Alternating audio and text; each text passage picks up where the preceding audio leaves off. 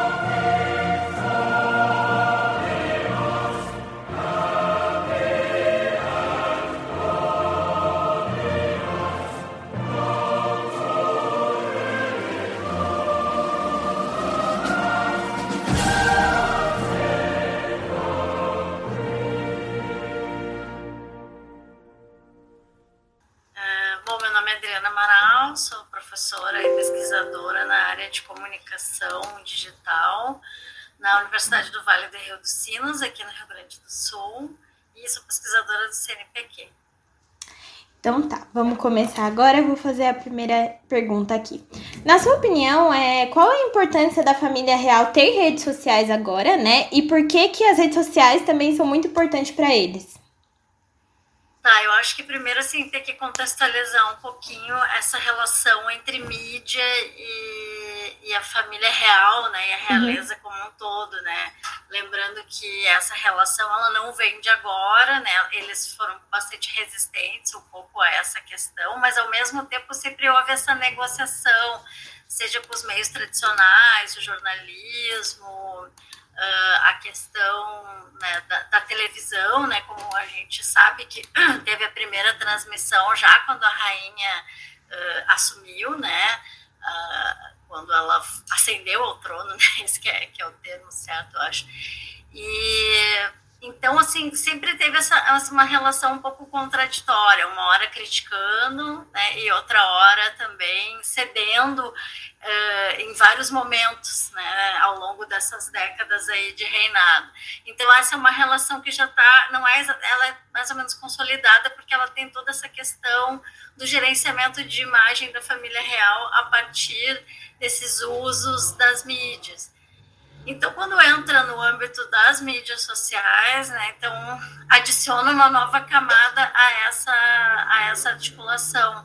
Uhum. Tá? Então, aí a gente entende essa importância. E, e, também porque é uma é mais uma instância da, de, de mediação, de comunicação, né, que a família real vai ter com, com seguidores, etc. E tem a ver também com essa questão de que eles também são uma empresa, né, eles são uma marca. Então, eles também, de certa forma, precisam estar presentes nesses ambientes digitais, claro que de uma forma bastante controlada. E se a gente pensar também um pouco mais nesse contexto, né, os estudos de celebridades, por exemplo, eles devem muito a essa questão da imagem da família real, né? Vários dos primeiros estudos que surgem na Inglaterra em torno dessa questão da celebridade focam nessa questão da, das famílias reais, etc., já desde sempre. Então, é uma relação bem complexa, bem contraditória deles com a mídia. Sim, eu quando a gente fez o episódio sobre a Lady Di, né, eu dei uma pesquisada e eles estavam falando sobre isso que a partir do momento que a Lady Di começou a ficar muito famosa, a gente começou a ter coberturas diferentes para celebridades, né, de tipo ter paparazzi seguindo eles saindo da academia ou fazendo coisas tipo do cotidiano, tirando foto de filho. Então, é meio que eles que deram o start, né? Eles pautaram bastante esses estudos de, de celebridade, né? Tu, tu, tem por um lado nos Estados Unidos os autores que da sociologia, enfim, da antropologia, dos estudos de mídia, que começam a pensar o Star System de Hollywood a partir dos anos 50, mais ou menos, né? Uhum. As grandes estrelas, Marilyn Monroe, etc. Uh, e no lado da Inglaterra, essa fascinação com a família real que acaba dando esse, dando esse tom a, a essas análises. E uma opinião sua, você acha que eles demoraram tanto tempo? Porque eu vi que a primeira vez né, que eles fizeram as redes sociais foi em 2019. É, você acha que eles demoraram muito tempo por causa dessa resistência mesmo da própria família que falou, ai, talvez isso não seja uma boa ideia? Porque vai que a gente se exponha muito. Eles já tiveram problema com a Lady Di, também já tem problema com a própria mídia de todo mundo ficar perseguindo eles, né? Eu acredito que seja uma combinação, assim, uh, um lado por conta disso, né, de tentar entender, de ser muito cautelosos, uhum. e tem uma questão também cultural, né, porque essa questão da exposição das redes sociais, né, ela é muito, ela varia, ela é variável de acordo com os países, ela é cultural. Então, por exemplo, no Brasil, para nós é uma coisa muito comum as pessoas terem perfis, etc. Mas, por exemplo, na Alemanha eh, nem todo mundo tem perfil, eles são bastante resistentes, né, com esses usos cotidianos, né. E na Inglaterra né, até também diria que, que tem uma certa resistência também por parte de algumas pessoas. Então, uhum. tem, tem esse aspecto cultural geral do país, né, em relação a essa questão da privacidade, né, porque é uma, é uma publicização da privacidade, diríamos assim, né, a grosso modo. E ao mesmo tempo tu tem essa questão mais específica da família real em si, né? Então acho que uh, acho que foi por uma certa cautela, assim, de tentar entender como é que isso funcionaria. Eu sei pelo que acompanho, assim, que eles uh, seguidamente tem gente sendo contratada para a equipe de mídias sociais da rainha, que estão se pronunciando e tal. Então, é, falando mais sobre isso, né, na sua percepção, quais são as melhores estratégias de, que eles podem seguir para conseguir, tipo, mais engajamento nas redes sociais deles, né? Porque eles não são que nem, por exemplo, os influencers, né, que tá ali fazendo público e tudo mais. Eles são ali, que nem você falou, uma empresa e eles estão ali para divulgar, que nem, acho que esse fim de semana, no fim de semana retrasado, né, teve o aniversário do príncipe Felipe, né? E aí a, a, eles mostraram a Elizabeth plantando a rosa no jardim, que foi em homenagem a ele. Então, qual seria a melhor estratégia para eles, assim, que você imagina? Eu acredito que eles vão continuar seguindo essa estratégia mais informativa, assim, de trazer alguns highlights de dentro, assim, para dar essa. Tem uma autora que fala que é a Dana Boyd ou a Alice, e a Alice Marwick são duas sociólogas que elas falam que tem essa sensação de proximidade, essa intimidade mediada né, das redes. Então, eu acho que eles vão, vão trazer, assim, mas dentro desse, dessa coisa mais gerenciada, mais controlada né? Não vai entrar algo assim bombástico, sei lá, a rainha chorando, uhum. qualquer coisa assim mais próxima, tão próxima, assim, é uma proximidade com uma certa mediação, porque eu não sei se eles se é do interesse deles essa essa relação mais assim que nem tu falou, né, de influencer, mais próxima, porque eles já têm uma tradição dessa perseguição da imprensa, das pessoas quererem saber. Então acho que tem essa coisa dessa cautela assim de tentar não colocar. Por outro lado, em alguns momentos eles vão ter que, que negociar, né, dar mais um pouquinho de intimidade por conta de, de acontecimentos. Eu sei que acho que há uns meses atrás teve toda aquela discussão na Ofra, né? Na Ofra quando. Uhum. Ai, meu Deus, esqueci o nome dele. O Harry e a Meghan, né? O Harry e a Meghan foram na, deram aquela entrevista, então isso gerou uma grande, um grande debate. O que, que eu notei? Apesar deles não chegarem lá e se posicionarem, eles começaram a trazer mais as, temas correlatos com aquilo que era discutido, enfim, até essa questão de racismo, etc., meio que começou a permear, assim, de forma muito muito velada, assim, né? Mas uhum. porque não, acho que não é do interesse deles chegar e fazer esse, até porque também tiraria um pouco da mística, né? Porque toda a relação que a gente tem com a família real é uma coisa meio do imaginário, né? Do imaginário de como é que eles vivem, etc. Então tu já tem, por exemplo, uma série como The Crown, aí as mídias sociais seria uma coisa muito próxima. Então, acho que é, eles não vão adotar uma estratégia assim de tanta intimidade. Né? Uhum. Tanto que eu, eu tava pesquisando, né, e eu vi que, a, que a, tanto a Kate quanto o William tem agora um canal no YouTube, mas assim, uma coisa super simples, de outras pessoas, é, é, assim, eu não vi diretamente qual é o assunto deles, porque eles não atualizaram muito, mas eu acho que é essa coisa mais distante mesmo, né, pra não ter muita intimidade, né, que nem no caso de outros youtubers, sei lá, eles não vão fazer um vlog dentro do, do Palácio de Buckingham, né. Isso. É, no caso do Harry e a Meghan, para eles é mais fácil porque eles se desvincularam, então eles não uhum. têm mais essa obrigação. Tanto que o que, que eles fizeram? Eles assinaram o um contrato com o Spotify e com o Netflix, se não me engano. Sim. Então a ideia deles daí já é avançar, é produzir conteúdo. Eles disseram que vão produzir conteúdo nessa área tratando coisas de saúde mental, etc. Então uh, usar todo esse arsenal que é midiático que eles tiveram ao longo do, do tempo. Claro, a Megan já é uma pessoa que, que era desse circuito do entretenimento, uhum. mas no caso ele, e aí capitalizar em cima disso, porque agora eles podem, podem fazer esse jogo, porque por não estar tá mais vinculados, tem certas coisas que eles podem falar que o resto da família não pode falar, né? Sim. E falando sobre o Harry e a Meghan, né? Eu tava assistindo uma entrevista na CNN de um especialista, e aí ele falou que talvez a entrevista com a Oprah, né, tenha manchado a imagem deles. Você acha que realmente aconteceu isso? Tipo, eram, por exemplo, como eles estão formando a imagem dele agora? Pelo menos foi isso que o especialista falou, né? Como eles estão formando a imagem dele agora, foi um, meio que arriscado eles terem feito a entrevista? O que, que você acha? Eu acho que depende da perspectiva, porque uma coisa é perspectiva britânica, outra coisa é perspectiva estadunidense, né? Então, uhum. Então, são perspectiva. Acho que para a perspectiva estadunidense do negócio, do marketing, eles criaram um acontecimento, eles estão na Oprah, que é o programa mais assistido, enfim, então eles conseguiram atrair.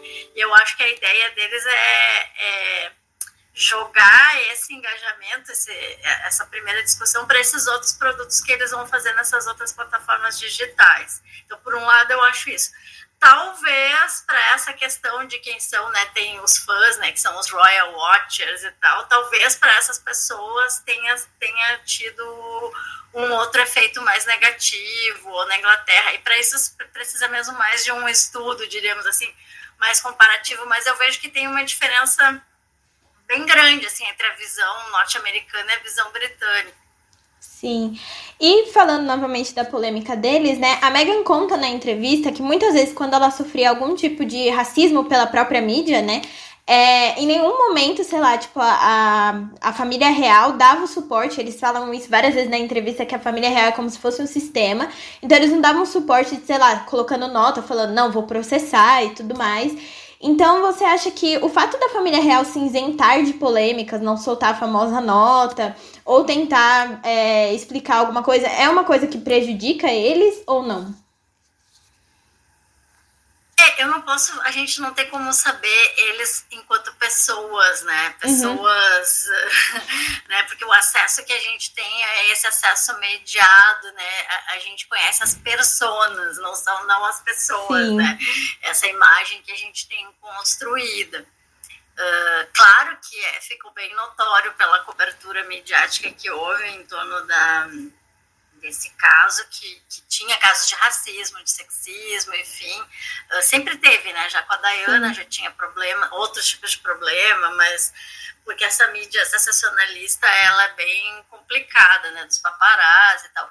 Por outro lado, uh, essa não posição, diríamos assim, não posicionamento, né, da, da família real é meio que uma característica desse reinado né, da Elizabeth. Então, talvez eles não vão mudar em relação a isso, até porque eles também têm essa relação de também precisar da mídia de certa forma, né? Sim. Então, é uma relação muito complexa, assim, ao mesmo tempo, e eles meio que. Uh, a ideia deles é meio que.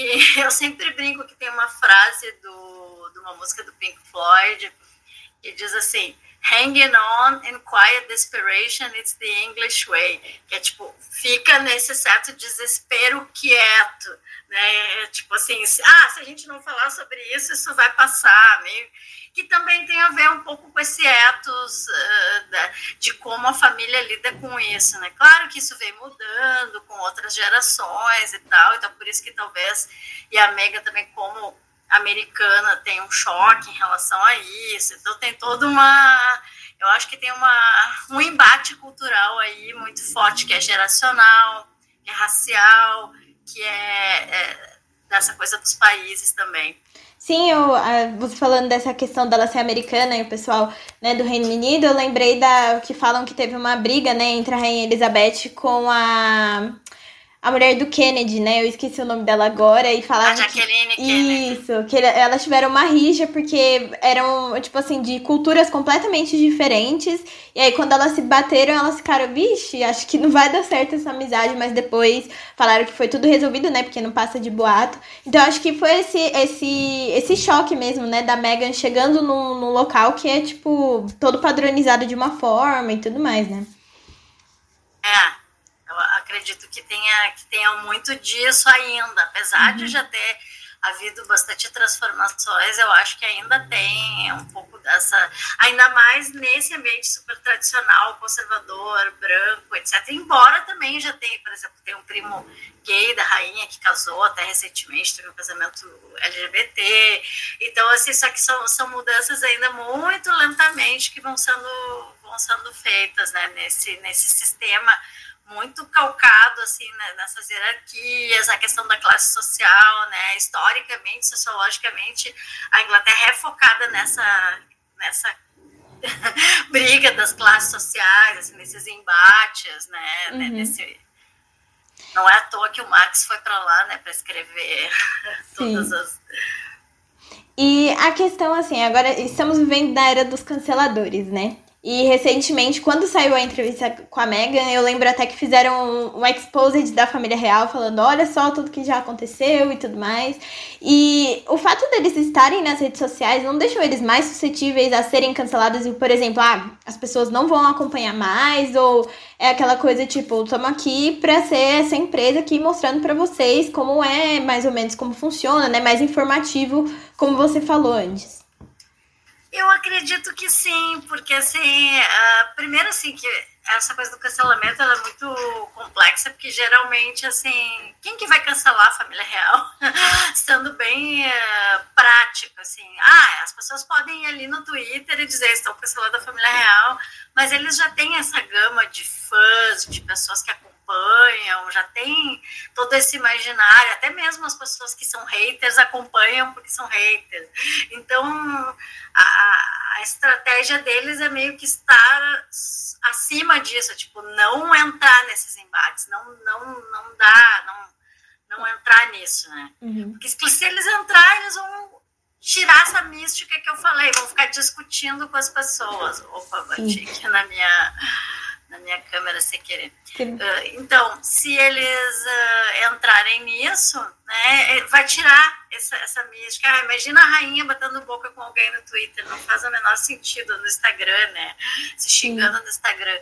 Então, isso tiraria. Então, acho que a estratégia deles é um pouco nesse sentido. E mesmo essa coisa do cancelamento, ela é muito mais, por um lado, tem a ver né, com estratégias que as minorias tomaram em relação a várias coisas preconceituosas, mas por outro, na real, isso não tem uma força tão grande nesse sentido, né? A não ser que realmente se ache algo, assim, sei lá, assassinou alguém, enfim tem todo também um debate sobre essa questão do colonialismo, etc., do que foi apresentado, né? A gente vê fotos ainda hoje, né, das visitas deles e tal, e isso traz sempre esse debate, mas hoje eles, eles funcionam muito mais como celebridades mesmo, né, do que como uh, uma relação política. Sim. E falando sobre a questão deles entrarem na, na, na rede social para ter mais proximidade né, com seus súditos, que nem você. É, eu lembro até que foi citado em The Crown e também que você citou. Que tudo começou com a Rainha Elizabeth, tipo, vindo no discursar no Natal, né? Com aquele discurso que era uma coisa super simples na TV, porque todo mundo usava a TV até eles chegarem nas redes sociais. Então, eles ainda sentem essa importância de estar próximo aos súditos e mostrar, ó, oh, estamos aqui, essa é a nossa família, é, tá aqui, tipo, eles vendem uma coisa meio que perfeita, mas tá ali, né? Eu acredito que sim, porque a gente também tem que pensar financeiramente, como eu pensei, né, como eu falei antes, em termos de marca, né? Quem é que sustenta a família real? São os impostos. Então, tem, de tempos em tempos, aparece essa discussão, não, vamos acabar com isso, não vamos. Aí, por outro lado, se pensa assim, ah, mas tem a renda do turismo, né? Porque as pessoas vêm muito, né? Na Inglaterra para ver a família, então quando tem casamento, tudo lota, os hotéis, etc. Então tem essa relação um pouco contraditória, claro, é uma relação diferente do que foi, por exemplo, na França, que, que acabou, né, que teve a revolução e tudo mais. Então acho que eles lidam de uma forma mais, de certa forma, até um pouco pragmática com isso, assim. Uh, meio como um negócio, uma marca, e aí tá, estamos aí, vamos seguir. Então, acho que é um pouco nesse sentido, assim. Sim. E uma dúvida: em outubro de 2020, a Megan e o Harry participaram do podcast, o Teenage Therapy, e eles falaram sobre sua relação com as suas redes sociais. E a Megan tinha falado de uma, em uma outra entrevista que ela tinha decidido se afastar das redes sociais. Você acha que isso pode ser prejudicial para ambos? Ou você acha que ela vai voltar agora, principalmente que ela não tá mais com a família real, né? Então, será que ela volta e aí, né, tem uma estrutura Eu... nova? Eu acredito que é possível que eles voltem por conta desses contratos que eles fizeram com o Spotify com a Netflix, porque eles vão precisar divulgar isso e isso gera engajamento, né, da, a partir da rede pessoal deles, né, dos perfis oficiais, etc. Então, acredito que sim. Mas esse fenômeno dos afastamentos da, das redes, dessa questão tóxica, a gente vê em várias questões de celebridades, né? Tem vários artistas que já deletaram, depois voltaram enfim, porque tem é, é, é, difícil, né? Essa, essa articulação entre o público e o privado, né, que todos nós fazemos, né? Só que isso, até voltando naquela questão do cancelamento, que agora eu me lembrei do, do meu raciocínio, é, é, muito mais pesado quando é com alguém é, comum, qualquer pessoa, porque a pessoa realmente não tem uh, não só uma estrutura psicológica, mas às vezes até financeira, do que com alguém que que tem né, todo um arsenal aí que pode buscar ajuda, etc. Não estou dizendo que é, uhum. é para as pessoas fazerem isso, ou linchamento, etc. Mas por isso que essa questão do cancelamento é uma questão uh, complexa, assim, nesse sentido, porque geralmente, ah, ok, vamos cancelar tal artista, mas assim, a pessoa já dificilmente vai ter alguma coisa, vai sair totalmente, ou ela sai ou ela volta, ou às vezes tem artistas, por exemplo, que nem precisam ou, ou não estão ali, né? Tem artistas, por exemplo, bandas, etc., que vieram num outro contexto, que tem o um perfil oficial lá, mas que não vão ter um perfil pessoal. Então uhum. tem um pouco isso, assim, de tipos de usos diferenciados. Sim. Bom, agora para finalizar, né, eu queria saber na sua opinião, como uma fã da família real, por que, que a gente gosta tanto da família real e por que, que a gente pesquisa tanto e fica intrigado e toda vez, o, sei lá, os é, blogs de fofoca postam alguma coisa, a gente já fica, meu Deus, olha só. Eu acho que é um pouco por conta desse imaginário que eu falei, né? Acho que é a última. Claro que ainda tem outras famílias reais né, na Europa, mas elas não causam tanto, tanto frisson, e justamente por conta dessa relação midiática que a gente tem, porque eles também fornecem, de certa forma, né? Eles têm o pessoal de relações públicas e da comunicação que também gerencia, que larga esses spoilers, que, que entende assim, essa, há uma construção narrativa em torno dessa família que nos faz ter esse, tem esse apelo, né? A gente quer saber, e daí tem os especialistas em etiqueta, e tem não sei o quê, e, e aí tem o casamento, tem, tem um aspecto muito do ritual, né? Pensando assim antropologicamente, tem essa coisa da performance, tudo é muito performatizado, é que roupa vai usar, qual é o estilista, então tudo é muito milimetricamente pensado de certa forma, que é muito diferente da vida cotidiana das pessoas, né?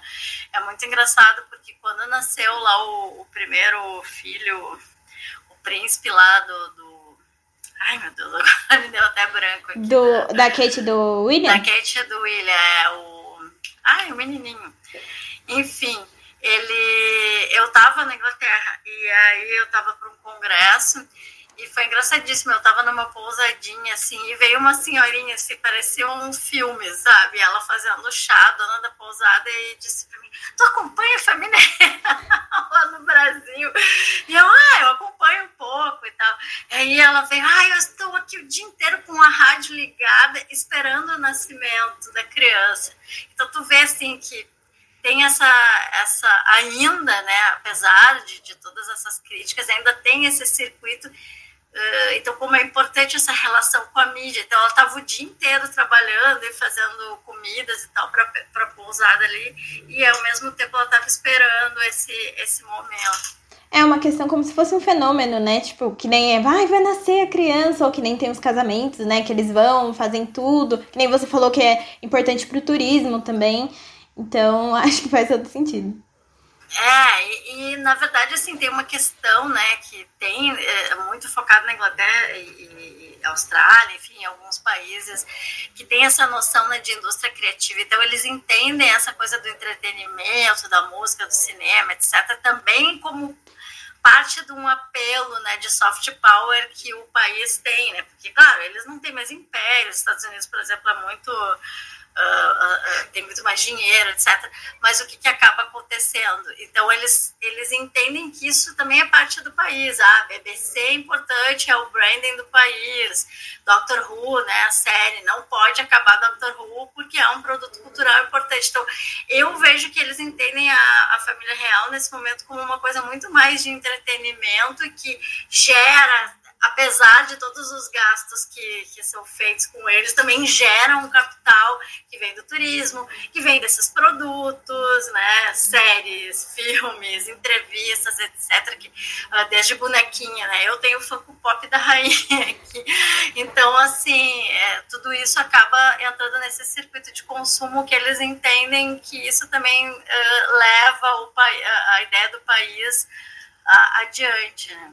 Então, só uma, é só uma dúvida mesmo, mais minha aqui. É, então, por exemplo, no caso de The Crown, eles não achariam tão ruim assim, porque meio que tá divulgando ainda mais a família, né? Tipo, o nome da família. Por mais que tenha as polêmicas, né? Que estavam até falando que o Charles não gostou da última temporada, porque, né? Falaram que ele era uma pessoa não muito legal. E aí, então é uma coisa que continua, porque pelo menos quando traz The Crown, mostra para o mundo inteiro, né? Uma acessibilidade, porque a Netflix é uma democratização, né? Então a gente consegue ter acesso, o mundo inteiro consegue ter acesso a informações que, sei lá, a gente só descobre pesquisando, né? Isso, isso. Para tu ver, por exemplo, quem usa muito bem é, é isso, tem usado agora é a Coreia com essa questão do K-pop. Então, o K-pop uhum. é o, a grande diplomacia da, da Coreia. Então, são produtos culturais simbólicos que fazem com que o imaginário daquele relacionado àquele país uh, circule globalmente, ainda mais agora com mídias digitais, com streaming, com todas essas plataformas. Então, acho que eles meio que gerenciou assim, ah, ok, tá, tem crítica, mas ao mesmo tempo as pessoas estão falando, enquanto estão falando é porque ainda é relevante. Né? Então é meio que essa falem mal, mas está tá sendo falado, né? Uhum. E claro que a gente também nunca vai ter acesso a saber realmente o que eles pensam, Sim. realmente. Claro que é uma obra de ficção, a gente sabe que, né? E o, o, diretor, ele é um cara muito que, que lê, que pesquisa. Eu sei que ele é, ele é especialista em vários outros filmes de, de monarquia e tal. Então, enfim, a gente fica naquela dúvida, assim, mas até essa dúvida eu acho que para eles é, é interessante, assim, nesse sentido de capitalizar um pouco isso.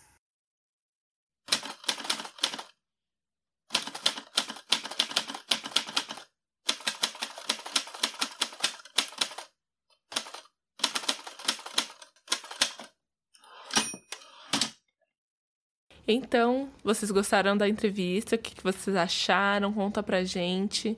Conta sobre a temporada. Vocês curtiram? Querem que a gente faça sobre outras famílias? Faltou algum um personagem que você queria que a gente tivesse falado? A gente pode falar ao longo da temporada normal. Sim, e sigam também a Adriana no, no Instagram e Twitter. Eu vou deixar o arroba dela pra vocês aqui. Pra verem o trabalho dela também, que é incrível. Então, gente, foi muito divertido, Cami. Foi ótimo trabalhar com você. Nessa temporada Ai, parece que a gente tá terminando tudo. Que isso? Eu tô me desligando do chá, aquelas brincadeiras. a sociedade acabou. A sociedade acabou. Mas enfim, foi muito divertido, é o que a gente falou no começo, no comecinho, né? Que foi legal. Foi um trabalho grandão. Foi um desafio fazer dois episódios na semana, né? Porque é cansativo. Mas a gente vai voltar, Cama. A gente quer voltar, não quer?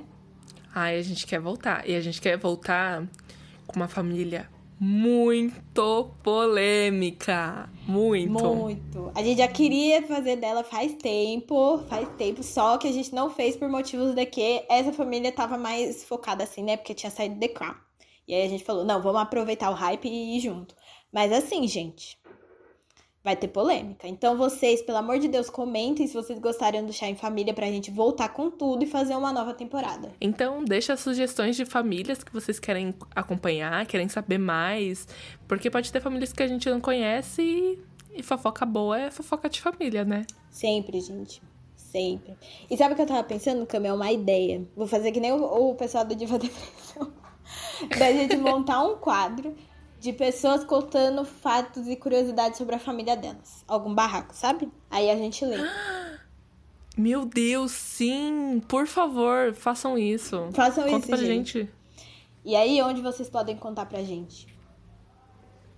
No arroba História, tanto para o Twitter, Instagram, TikTok e qualquer outra rede social que exista. E também no chassahistoria.gmail.com, que é o nosso e-mail, onde você pode ali, ó, falar tudo, mandar até anexo com- comprovando a história, se você tiver. Porque história boa tem comprovante. Uma é uma foto. foto, vídeo do Barraco Família. Conta pra gente tudo. É, gente. Tudo. Conta pra gente. Fiquem à vontade. Fala se vocês gostaram também da temporada. E é isso. Então, até a temporada normal, né? Que sai novamente sexta-feira, então até sexta. Exatamente. Voltamos com os episódios toda sexta-feira, às 5 da tarde. Lindo, maravilhoso, do jeito que vocês gostam. Muito barraco e treta. Muito barraco preto. Um beijo, lavem as mãos e continuem em casa, porque vocês ainda não estão vacinados. Para com isso. Ah, e vai tomar a segunda dose. Senão, o pau vai torar. Beijo, tchau. Este podcast é produzido por Camila Rodrigues e Gabriela Almeida. A trilha sonora é o hino da Grã-Bretanha. Para mais informações sobre o quadro Chá em Família, acesse nossas redes sociais, o arroba Chá Sem História. Se você quiser mandar um e-mail, mande um e-mail para o chassahistoria.gmail.com. Até o próximo episódio.